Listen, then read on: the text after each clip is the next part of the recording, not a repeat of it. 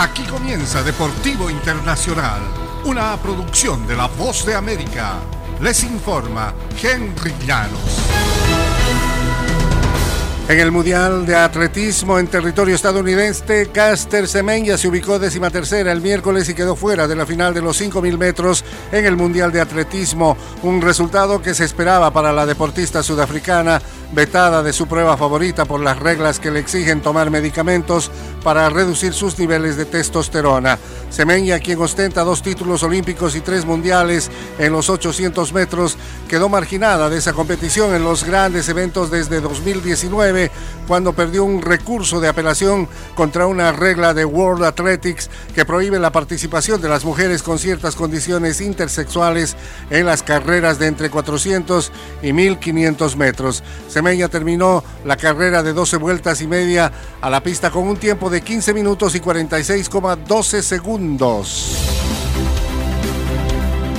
En el fútbol internacional, el Barcelona presentó oficialmente el miércoles a Robert Lewandowski y el delantero polaco se declaró listo para hacer historia en un club hambriento por recuperar protagonismo en España y Europa.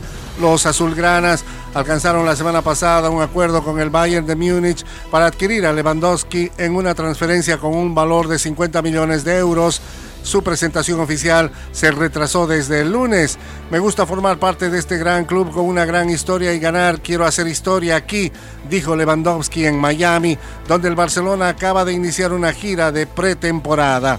El martes, el club catalán aplastó 6-0 al Inter de Miami en la Major League Soccer. Su próximo rival será el Real Madrid en Las Vegas.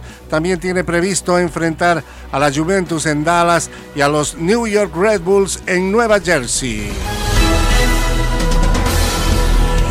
En el ambiente del tenis internacional, Serena Williams y Novak Djokovic fueron incluidos en la lista oficial de participantes para el Abierto de Estados Unidos que se publicó ayer miércoles. Ello no significa que disputarán el torneo.